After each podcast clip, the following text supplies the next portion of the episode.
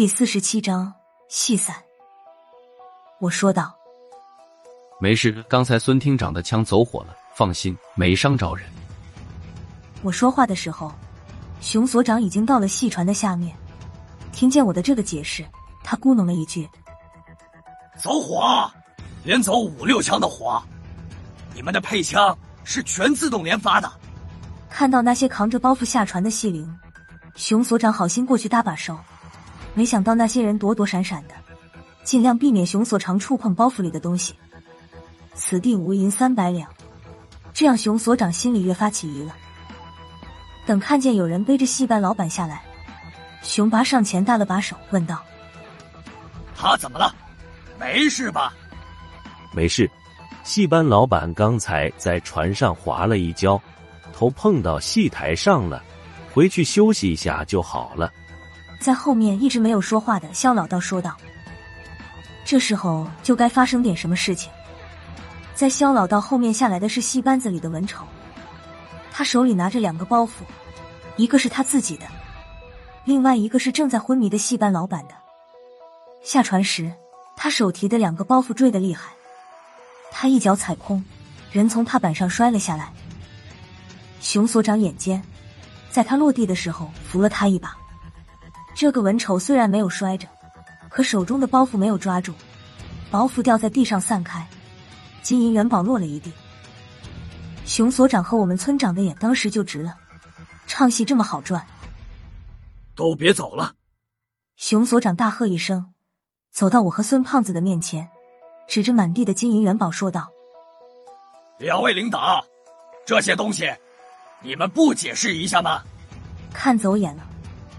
和昨天被孙胖子教训的一愣一愣的熊所长相比，现在的熊拔还是有几分担当的，竟敢对着厅长这么说话。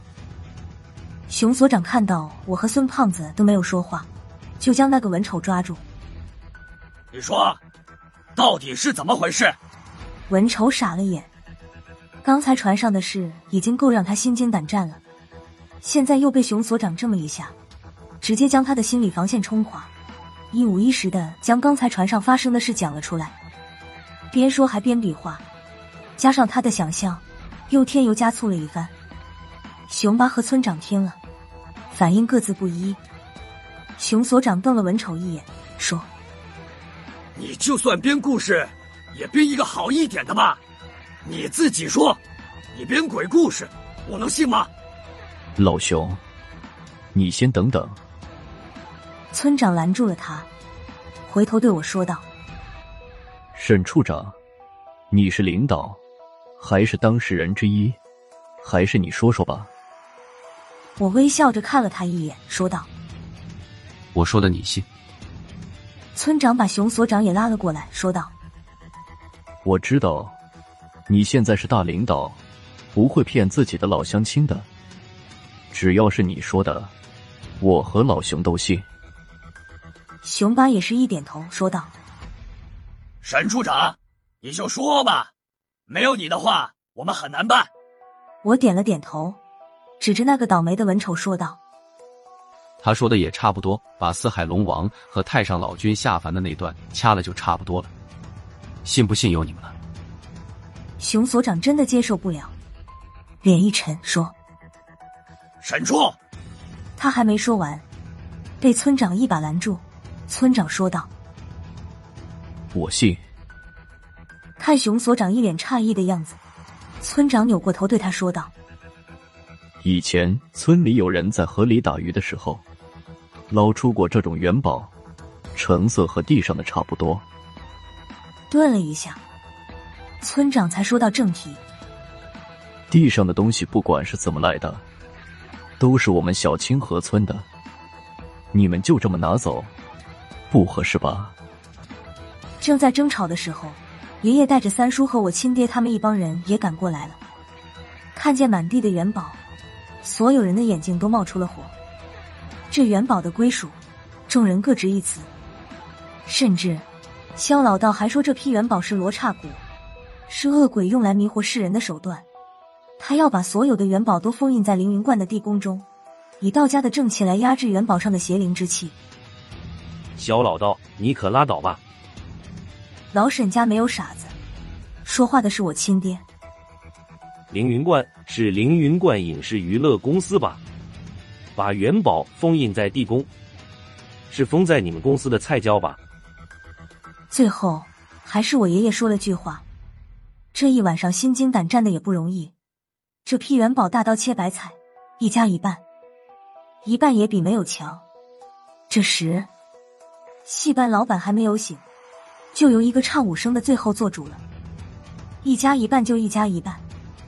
不过分完之后，戏班马上就走，剩下的戏不唱了。唱不唱戏的这时也没人在乎了。爷爷看了一眼，一时有点不知所措的熊所长和村长耳语了几句。村长点点头，走到熊拔的身前，将他拉到了河边的树林里。两人不知道说了些什么。再回来时，就只有村长一个人了。要不是远远的看见熊拔往回走的身影，还真以为他是被村长灭口了。戏班的人不敢回村里，打电话把自己的人叫到河边，当着我爷爷的面分好了元宝。他们不敢久留，带上自己的那份，坐上车，他们自己的一辆黄河大客离开了小清河村的地界。戏班的人走了，孙胖子眯缝着眼睛看着肖老道说道：“老道，他们都分完走了，你呢？别装糊涂了，装不过去的。”快点点金子吧！肖老道瞪了他一眼，说道：“我跟你说，出家人眼里不分什么厅长不厅长的，你这套对我没用。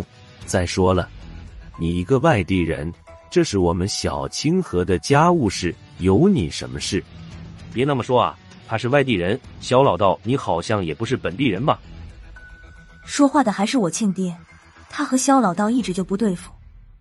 自打小时候，肖老道要收我当徒弟，我爹就认定了他是人贩子，碍着我爷爷的面子，没敢和他翻脸。现在，办是给孙厅长出头，办是给自己出气，他对肖老道开炮了。我记得你不是本地人，粉碎四人帮那年你才进的凌云观吗？当时凌云观的老道姓魏，他死了之后，你才接低凌云观。肖老道脸上一阵红一阵白。想要反驳我爹的话，又找不到理由。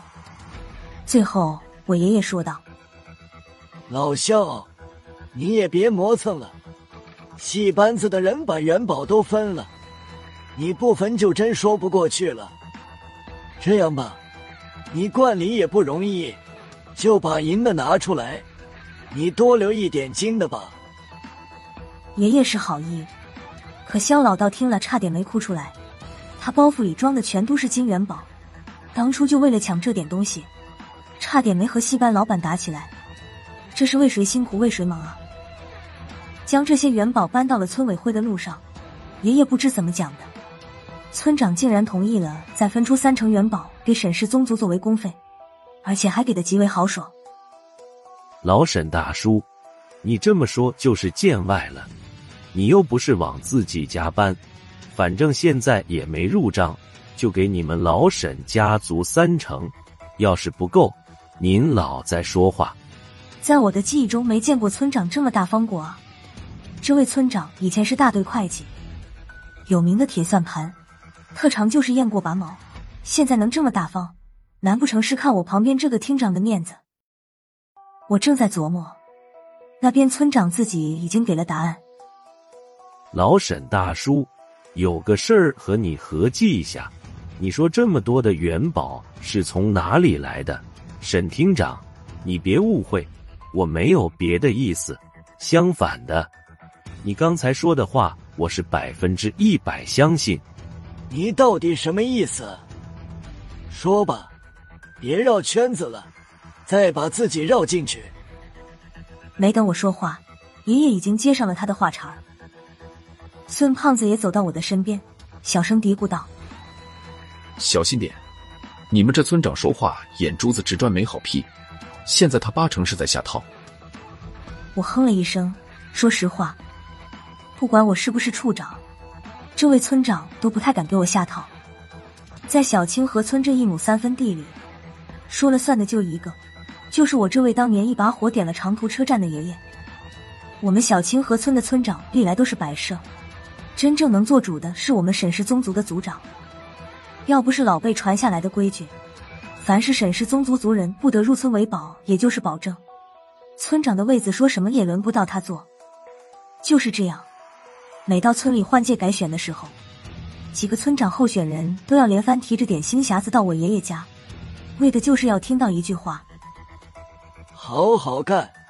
选举的时候，我投你的票。爷爷的一句话，就代表了村里人口超过八成的沈姓人都会投给他一票。村长看了孙胖子一眼，犹豫了一下，说道：“要不我一会儿到您家说去。”你就别吊胃口了，在这儿说吧。小孙厅长他是我孙子的老战友，不是外人。爷爷看着村长有点不耐烦了，他也着急要去清点一下我们沈氏宗族能分到多少元宝。偏巧村长一个劲儿在他耳边磨叽。事后爷爷跟我说，早知道他这么磨叽，当初就不应该选他当村长。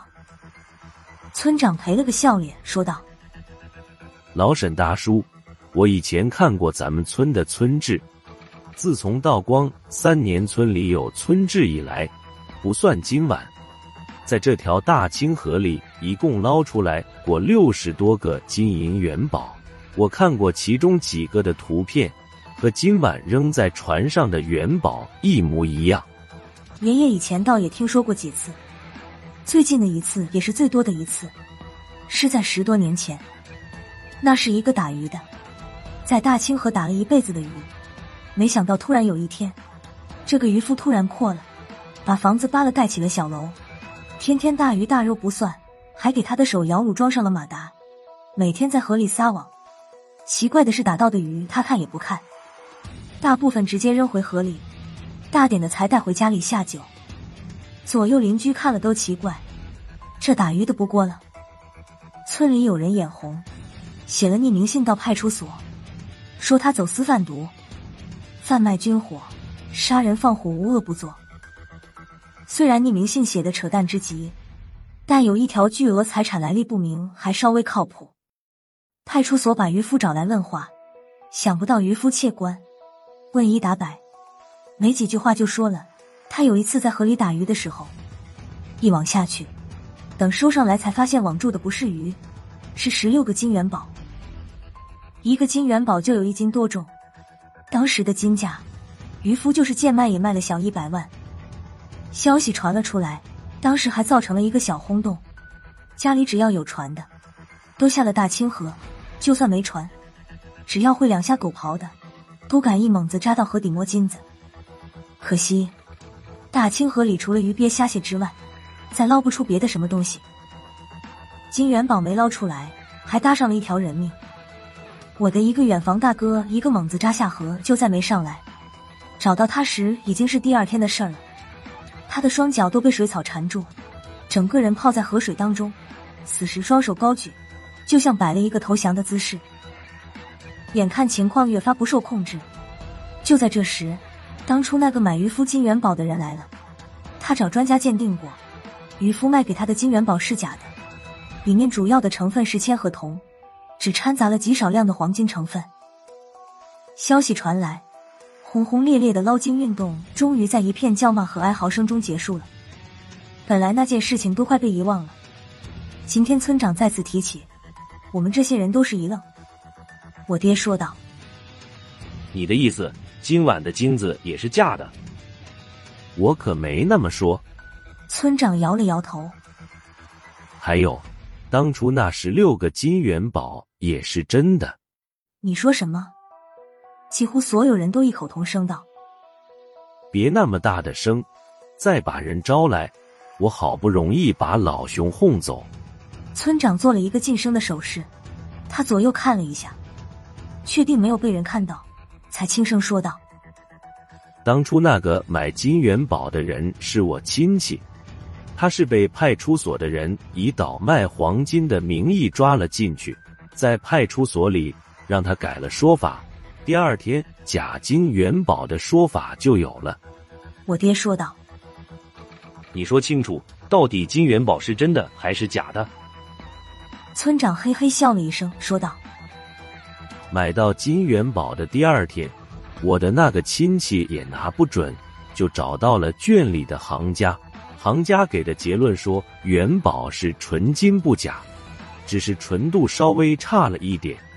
不过因为元宝属于老金，受工艺所限，这也是正常现象。而且正因为是老金，所以价格上可以再高一点。”爷爷听了，直点头，说道：“你的意思是说，当初在河底捞出来的金元宝是真的，只是怕再出事，才出了元宝是假的的结论？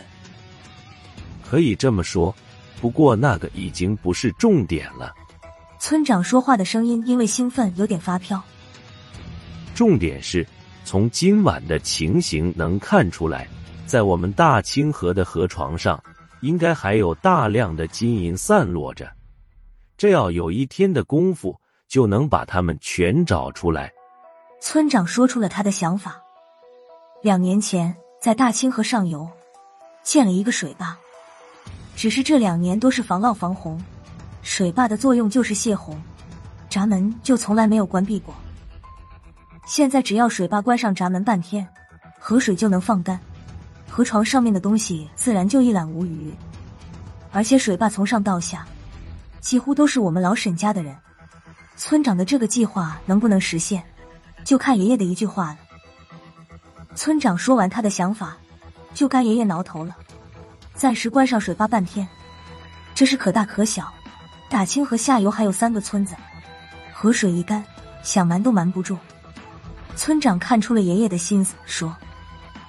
老沈大叔，我刚才一直想来着，就让大坝上出一个通告，就说要测试一下囤水的能力。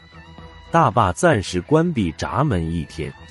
我看了村长一眼，从小就认识他，到现在还没看清他到底是什么人。从河边回来这一路也就走了十来分钟，他竟然能谋划这么多，这是什么人呢？爷爷有点被他说动了。再加上肖老道在旁边一个劲儿的掺和说道：“老沈，你还犹豫什么？这是真正的捡金子，赶早不赶晚。只要你一句话的事。”爷爷想了一阵，还是摇了摇头，说道：“还是不行。我答应干县长了，还有几天的大戏没唱。就算是关水闸，也得等船戏散了吧。”哈哈哈。村长笑了起来，说道：“老沈大叔，戏班都跑了，还怎么唱戏？再说了，这几天咱们村里为了唱船戏，天天死人。你以为甘县长就不头痛？正好借戏班跑了这个引子，这传戏就散了吧。放心，不用您老出面，甘县长那里我去说。”看到众人一副跃跃欲试的样子。爷爷也只好点头，随了大流。好事不赶晚，第二天我睡醒之后，就听说村长已经和甘大业县长说好了。由于这次百岁传戏准备的不充分，造成了几名群众的意外身亡，加上之前请的戏班突然无故离开，这次的百岁传戏到此为止，善后的工作由村里自行解决。当天下午，上游的清河水坝下了通知。在明天上午八点起，水坝进行关闸囤水测试，测试时间大约十小时，开闸时间另行通知，望下游各村做好准备。这就要动手了，戏不唱了，太爷爷的寿也拜过了，剩下的事儿我本来不想参与，和孙胖子商量着是不是早点回去，没想到孙胖子不知吃错了什么药，非要看看大清河的河底到底有什么东西。不过，也就是因为他的这份坚持，我和他才拉开了鬼戏。之后，另一个故事的序幕。